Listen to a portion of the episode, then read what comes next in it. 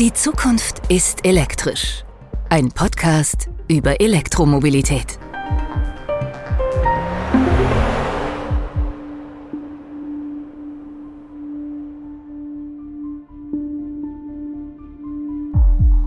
Wie lange dauert die perfekte Ladepause?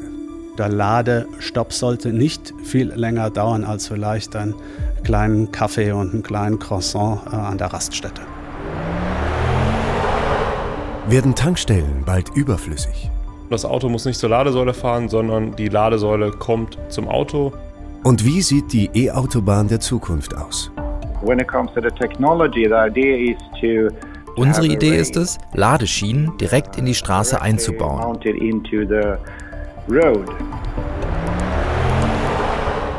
In dieser Podcast-Episode geht es um das Laden zu Hause, um mobiles Stromtanken für unterwegs und um neue Infrastrukturkonzepte für das Zeitalter der Elektromobilität. Ideen, an denen seit Jahren gearbeitet wird, die aber erst jetzt Realität werden. Ich glaube, es wird ganz äh, fundamentale Veränderungen mit sich bringen. Das ist Johannes Eckstein. Er arbeitet bei Audi im Produktmarketing und Sales-Bereich und ist Experte für das Thema Laden und Strom.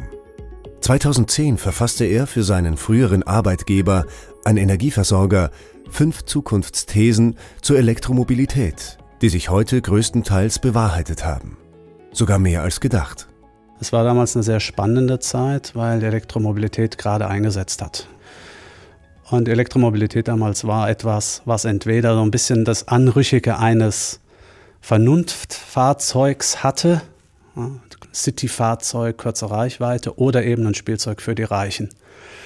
Wir hatten uns damals Gedanken gemacht, was braucht es eigentlich, um die Elektromobilität massentauglich zu machen. In dem Zusammenhang gab es eben diese fünf Thesen. Was klar war, war, die Elektromobilität muss sich auf den Kunden zubewegen, nicht der Kunde auf die Elektromobilität. Das Heimladen spielt eine ganz wesentliche Rolle. Der Kunde muss die Vorteile des elektromobilen Fahrens zu Hause erleben, weil er einfach in seiner privaten Garage ganz bequem und günstig laden kann. Das war eine These, die hat sich bewahrheitet. Die heimische Stromtankstelle hat dabei wenig mit den klassischen Zapfsäulen zu tun, wie man sie für Diesel- und Benzinfahrzeuge kennt. Das Laden in der eigenen Garage hat mehrere Vorteile. Zunächst erstmal, dass Stromladen eine sehr saubere Angelegenheit ist. Ich habe keinen Geruch nach Benzin. Ich habe Strom überall verfügbar. In meinem Haus habe ich 20 Steckdosen. Jede von dieser könnte eine kleine Zapfsäule sein.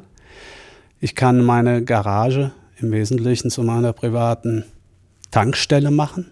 Jeden Abend, wenn ich mit dem Auto nach Hause komme, steht es in der Regel über Nacht in der Garage und kann jeden Morgen voll betankt wieder genutzt werden. Die Fahrt zur Tankstelle erübrigt sich in den meisten Fällen. Ich glaube, was ganz wichtig ist für den Kunden, ist auch die Kostenersparnis. Zu Hause lade ich unschlagbar günstig. Für 100 Kilometer, die ich mit meinem normalen Auto fahre, zahle ich etwa 10 Euro plus minus Benzin. Für eine entsprechende Reichweite zahle ich bei Strom in Deutschland 5 Euro, sprich die Hälfte, und in Frankreich nur 3 Euro. Das sind also ganz signifikante Kostenersparnisse im Verbrauch. Wenn ich dann am Ende noch die Vorteile zum Beispiel durch die Nutzung selbst erzeugten Solarstroms vom eigenen Hausdach dazu zähle oder eben die ja, Kostenvorteile durch das Laden in lastschwachen Zeiten, wie zum Beispiel über Nachts, wo in einigen Märkten auch der Strom billig ist, kommt nochmal zusätzliche Kostenersparnis obendrauf. Also in Summe ist das ein ganz spannendes Thema, wo für den Kunden am Ende auch was ausspringt. Das Laden unterwegs kann durchaus mehr kosten.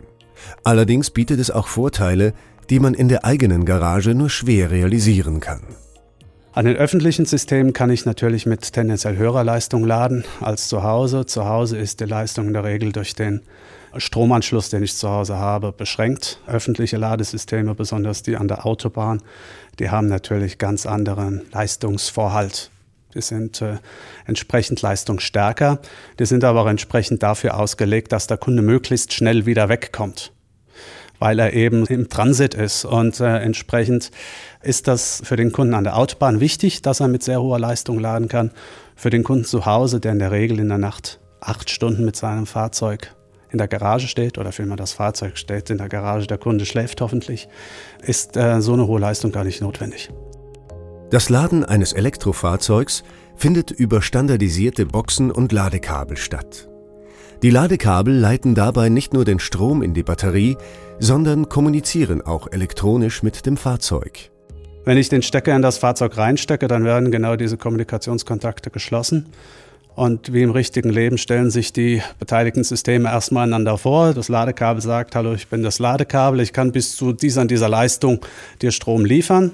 Das Fahrzeug sagt, hallo, ich bin das Fahrzeug, ich bräuchte gerne von dir jetzt so und so viel Strom. Wenn das abgeglichen ist, erst dann wird der Ladekontakt auch geschlossen und der Strom fließt. Gleichzeitig wird, wenn das passiert, auch der Ladestecker am Fahrzeug mechanisch verriegelt, dass also nicht unbefugt dieser Stecker während des Ladens abgezogen werden kann. Ist auch für die Sicherheit ganz wichtig. Während des Ladens steuert das Fahrzeug immer den Bedarf nach Strom aus, sprich das Batteriemanagementsystem. Die Batterie weiß am besten, wie viel Leistung sie gerade verträgt Insbesondere je voller die Batterie ist, desto weniger Leistung wird sie anfordern von der Ladestation, einfach um Überlast zu verhindern und sich zu schonen. Die Batterietechnik hat sich in den vergangenen Jahren besonders stark weiterentwickelt. Wie sehr, das hatte kaum jemand auf dem Schirm. Auch wenn allen Experten klar war, dass Batterien ein wesentliches Erfolgskriterium für den Durchbruch der Elektromobilität sind. Die Kosten müssen runter, die Lebensdauer muss rauf. Das hat sich äußerst positiv entwickelt. Also die Kosten, die wir heute haben, wurden vor acht Jahren noch nicht mal im optimistischsten Szenario prognostiziert. Wir sind schon deutlich drunter, was sich günstig auf die Reichweite auswirkt. Auch da hat sich alles zum Positivsten gewendet. Was sich nicht so wirklich bewahrheitet hat, war damals die Prognose, dass sich 2018 die Elektromobilität in den Marktdurchbruch bewegt. Einen Grund dafür sieht Johannes Eckstein in einem Henne-Ei-Problem, wie er es nennt. Das habe die Elektromobilität lange ausgebremst. Als Versorger hatte man immer gesagt, okay, äh, ich würde ja was bauen, wenn ich wüsste, die Autos kommen. Auf der anderen Seite haben natürlich die Automobilhersteller gesagt, ich kann keine Autos bauen und verkaufen, wenn die Infrastruktur nicht da ist. Dieses Henne-Ei-Problem hat die letzten Jahre immer vor sich hin geschwelt, bis klar wurde, wir brauchen eine langstreckentaugliche Kundenlösung. Wir wissen aus Kundenbefragungen, Langstreckentauglichkeit ist ein ganz wesentliches Element für Alltagstauglichkeit. Und Langstreckentauglichkeit bedeutet, ich muss schnell nachladen können, um auch in der Langstrecke möglichst schnell von A nach B zu kommen. Und der Ladestopp sollte nicht viel länger dauern als vielleicht einen kleinen Kaffee und einen kleinen Croissant äh, an der Raststätte. Halbe Stunde. Um das gewährleisten zu können, setzten sich mehrere Autohersteller an einen Tisch und gründeten das Joint Venture Ionity. Ein Netzwerk von Hochleistungsladestationen, auch High Power Charging genannt, kurz HPC. Partner bei Ionity ist die Volkswagen AG mit Porsche und Audi. Das Joint Venture hat das Ziel, bis Ende 2020 in Europa bis zu 400 Ladeterminals zu bauen. Was ist ein Ladeterminal? Das ist sozusagen sowas, wie man heute als Tankstelle kennt, sprich eine Area, wo dann entsprechend im Schnitt sechs Ladepunkte, Schnellladepunkte vorhanden sind, möglichst in Autobahnnähe, idealerweise direkt an der Autobahn an Rastplätzen, die die Kunden anfahren können, wenn sie im Transit sind. Die Ladeleistung ist so abgestimmt bis zu 350 Kilowatt. Das ist das Hundertfache einer heutigen Haushaltssteckdose. Das ist also eine ziemliche Leistung, die dahinter steht. Die Ladeleistung ist so abgestimmt, dass die Kunden sehr schnell wieder weiterfahren können und die Aufenthaltsdauer minimiert ist. Das Laden unterwegs zu beschleunigen und damit die Wartezeit zu verkürzen. Das ist und bleibt eine große Aufgabe, die mit dem Ladenetzwerk von Ionity realisiert werden soll. Und das bis 2020 in 25 Ländern. Denn eins ist klar, niemand will unnötig lange warten, um weiterfahren zu können. Wenn es heute schon an der Tankstelle bei den Ferienwochenenden nervt, sich hinten anzureihen, dann ist das bei einer normalen Tankstelle mit einem durchschnittlichen Aufenthalt von fünf Minuten an der Zapfsäule vielleicht ärgerlich, aber vertretbar. Das wird bei einer Schnellladesäule mit einem Aufenthalt von 15 bis 30 Minuten dann nicht mehr akzeptabel sein. Also erstmal die Bedarfsplanung ist eine sehr spannende Frage. Wie viele Stationen muss ich denn wo aufbauen? Das zweite ist natürlich die ganzen technischen Anschlüsse, die ich brauche. Also bei diesem hohen Leistungsbedarf dieser Säulen, und wir reden hier im Schnitt von einer ja, 1,5 Megawatt äh, Anschlussleistung für das gesamte Terminal, kann ich nicht sozusagen an das kleine Verteilnetz gehen wie mein Privathaus, sondern dann muss ich eben schon auf eine, wir nennen das Mittelspannungsebene, also eine höhere Leistungsstufe gehen. Das dritte ist die Kabelkühlung in diesen äh, ja, Ladestationen wird sehr hohe Leistung umgesetzt, da werden sehr hohe Ströme durchgeleitet. Und äh, um das Kabelgewicht äh, zu reduzieren, brauchten wir da sehr effiziente Formen der Kühlung. Deswegen hat sich das Joint Venture entschieden, eben auf flüssig gekühlte Ladekabel zu gehen. Da ist der Kupferkern des Kabels nicht so dick wie sonst und wird durch einen Flüssigkeitsring gekühlt.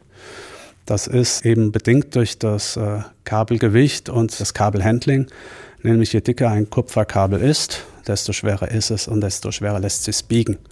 Und da müssen wir auch ein bisschen darauf achten, wer lädt da. Und es sollen ja nicht nur sozusagen die Bodybuilder an den Raststätten laden können, sondern jeder Normalbürger auch.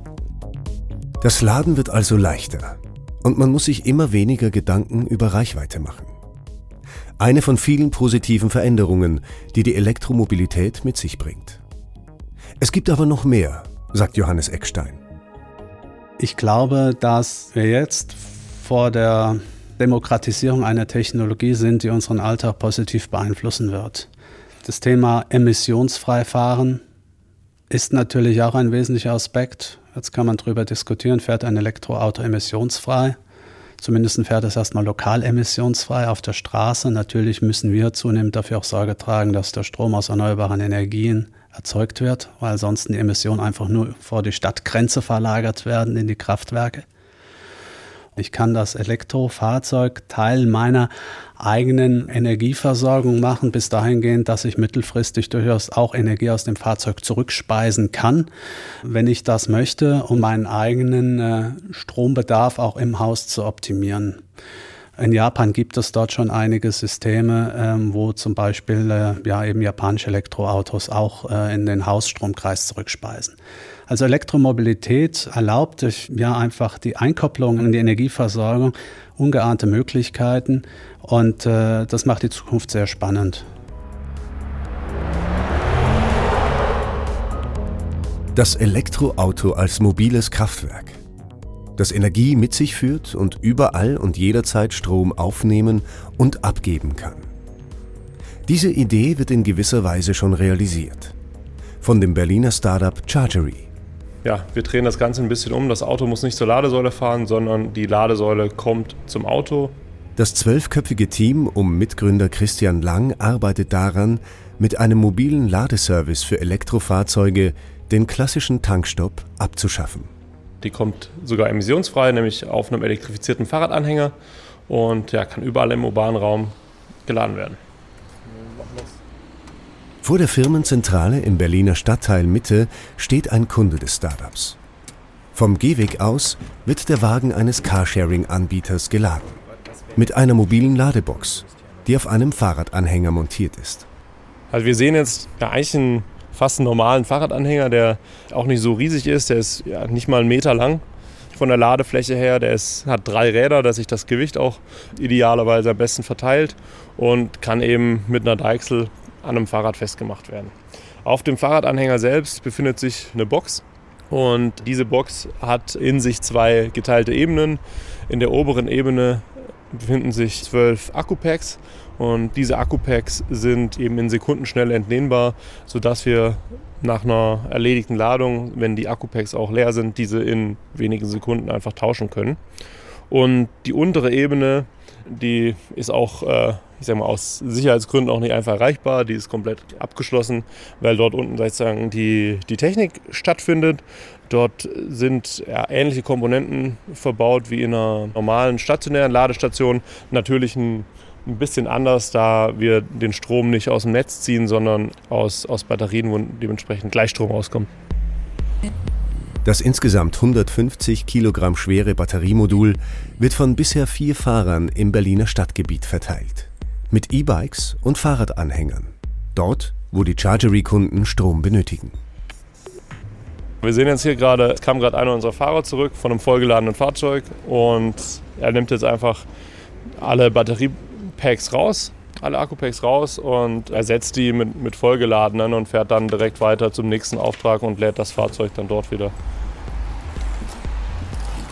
Im Erdgeschoss der Firma sind an den Wänden mehrere Ladeterminals installiert. Hier werden die Batterien geladen. Die sind in grünen Kunststoffhüllen verpackt und erinnern auf den ersten Blick an Bohrmaschinenkoffer. Die zwölf Kofferbatterien im mobilen Ladesystem liefern genug Strom, um einen Elektrokleinwagen zu laden.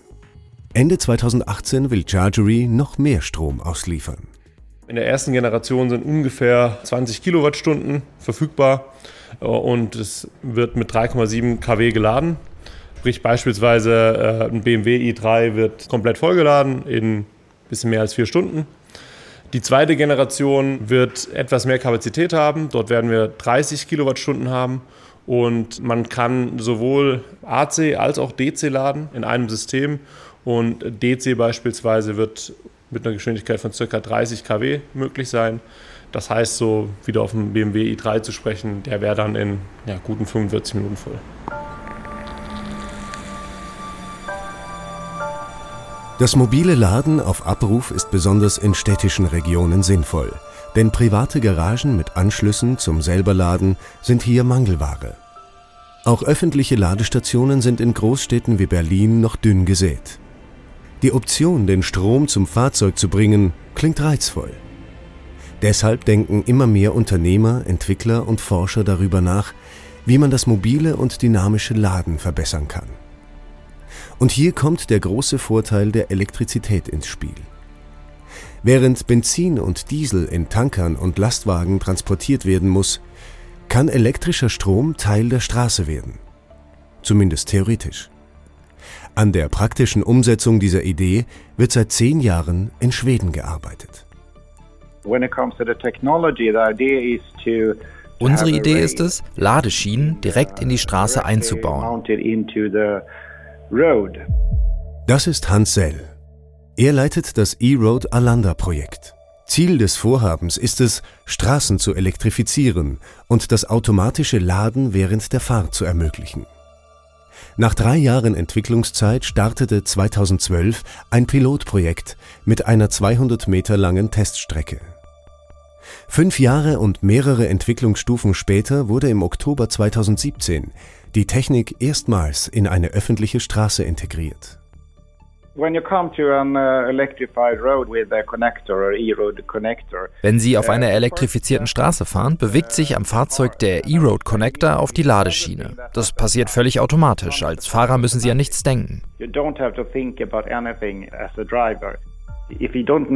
Wenn Sie nicht wissen, dass es sich um eine elektrifizierte Straße handelt, werden Sie es wahrscheinlich nicht einmal bemerken, denn die zwei Ladeschienen in der Mitte der Straße sind gerade mal 15 mm breit und sie sind farblich dem Asphalt sehr ähnlich.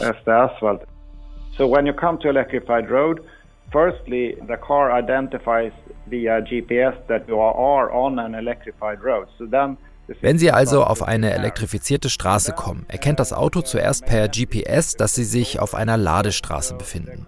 Dann beginnt das System mit der Vorbereitung. Der Ladestecker am Auto klappt nach unten und verbindet sich über einen Magneten mit der Schiene auf der Straße. Auf der Straßenoberfläche fließt dabei kein Strom. Die Energie wird erst unten, im Boden der Schiene, zugeführt.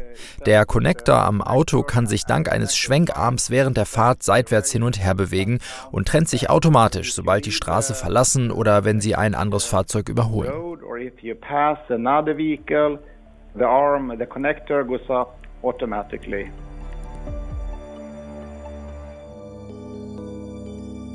Nicht nur die Ladetechnik funktioniert automatisch und computergesteuert.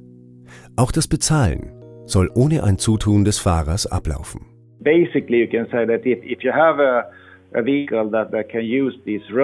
Grundsätzlich kann man sagen, dass wenn Sie ein Fahrzeug haben, das diese Straßen benutzt, dies ganz automatisch erkannt wird. Es wird auch erkannt, welches Auto Sie haben und wie viel Strom Sie brauchen und so weiter. Das Ganze soll so funktionieren, dass Unternehmen, die bereits heute Strom liefern, Ihnen auch auf den elektrifizierten Straßen anbieten und die Abrechnung übernehmen. Das wird aus meiner Sicht gar kein Problem sein. Road and that will, as I see it, not be a problem at all.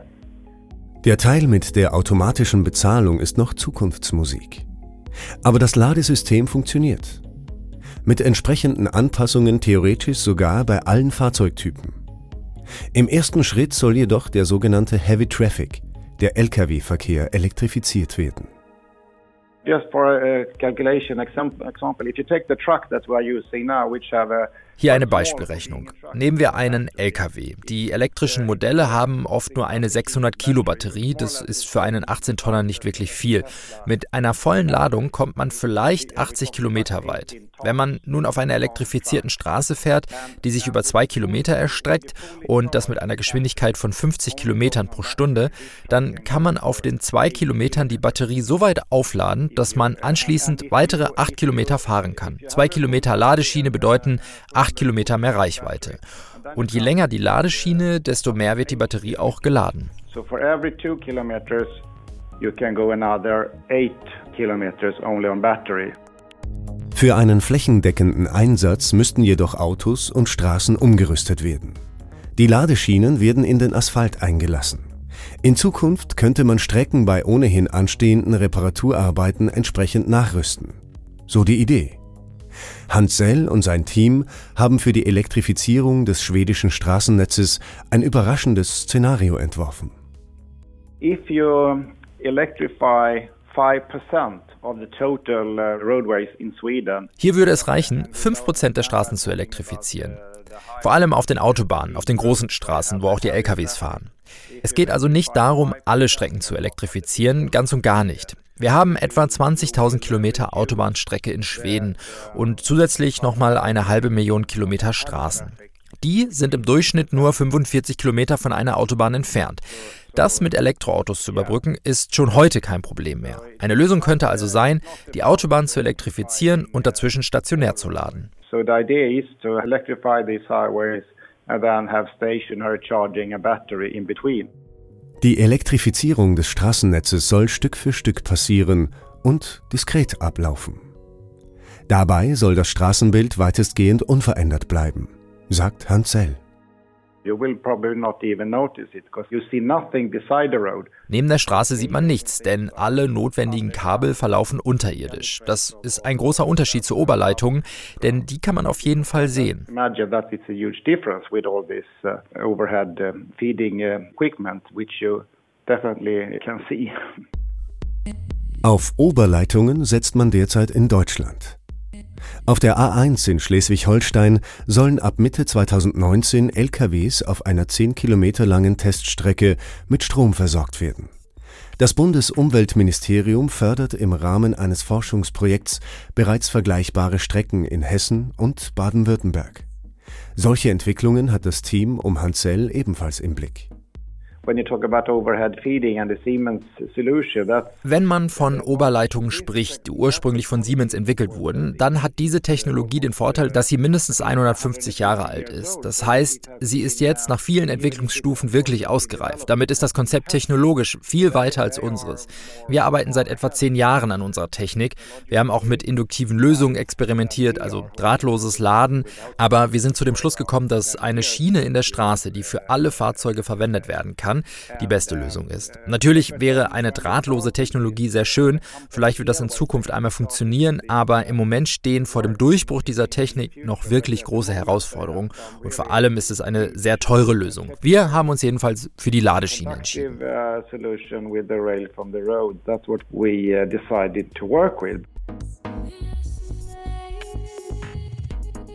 An der teuren Lösung des induktiven Ladens wird unter anderem in China gearbeitet.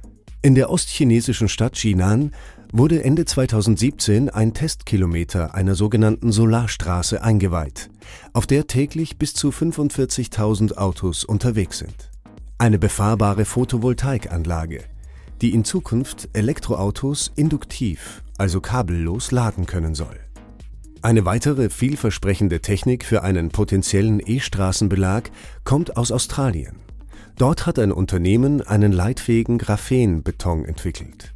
Der soll es ebenfalls erlauben, Elektrofahrzeuge auf ihrem Weg von A nach B aufzuladen. One of the advantages with the electrified roads doesn't matter if it's overhead feeding or if it's it's feeding from the charging from the Einer der Vorteile einer elektrifizierten Straße ist, egal ob es sich um eine Oberleitung handelt oder ob man direkt von der Straße aus lädt, man kann die vorhandene Infrastruktur nutzen, ohne dass man völlig neue Straßen bauen muss. Das hält die Kosten im Rahmen. Ein Kilometer unserer Technik kostet weniger als eine Million Euro. Das Ganze ist also nicht so teuer, wie man vielleicht denkt. So, so it's, it's not that expensive as you might think. It's not that difficult to calculate uh,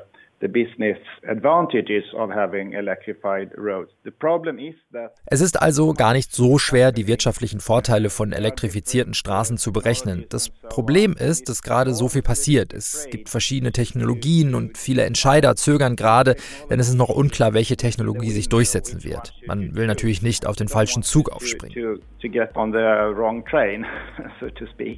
In welche Richtung die Zukunft der Ladestraße führt, ist also noch offen. Was für eine Technik sich auch immer durchsetzen mag, die Idee des Ladens während der Fahrt würde nicht nur die Straßen dieser Welt verändern, sondern auch zur Verbreitung elektrisch betriebener Fahrzeuge beitragen, erklärt Hansel.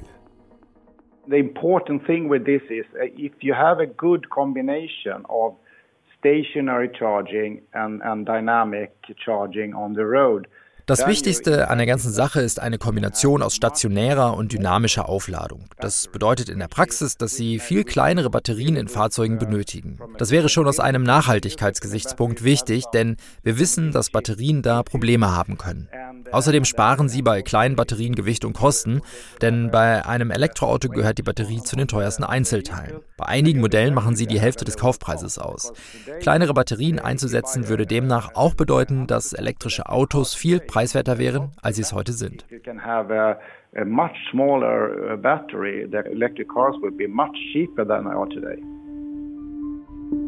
Laden während der Fahrt, mobile Stromlieferanten und effiziente Schnellladeterminals. Die Zukunft ist elektrisch. Keine Frage. Aber was passiert, wenn der nächste freie Parkplatz noch weit vom eigentlichen Ziel entfernt ist, die Straßen zu voll oder die Wege zu schmal sind? Offiziell ist es ein elektrisches, selbstbalancierendes Einrad. Sobald jetzt die Sensoren äh, mitbekommen, dass sich das Gerät in eine Richtung neigt, also nach vorne oder nach hinten, beschleunigt der Motor dann direkt in die Richtung. Was die sogenannte letzte Meile ist, ob wir bald alle zu Skatern werden und was elektrische Roller alles können, darum geht's in der nächsten Folge. Das ist einfacher als Fahrradfahren und es macht echt Spaß. Asphaltsurfen, so ein bisschen kann man sagen.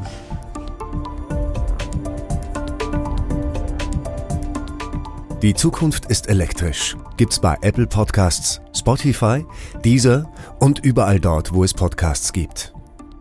Weitere Informationen zum Audi e-tron finden Sie online unter audi.de/e-tron.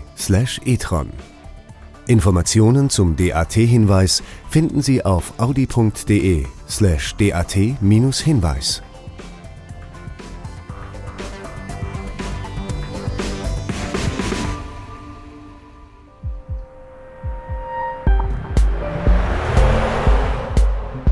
Die Zukunft ist elektrisch. Ein Podcast über Elektromobilität.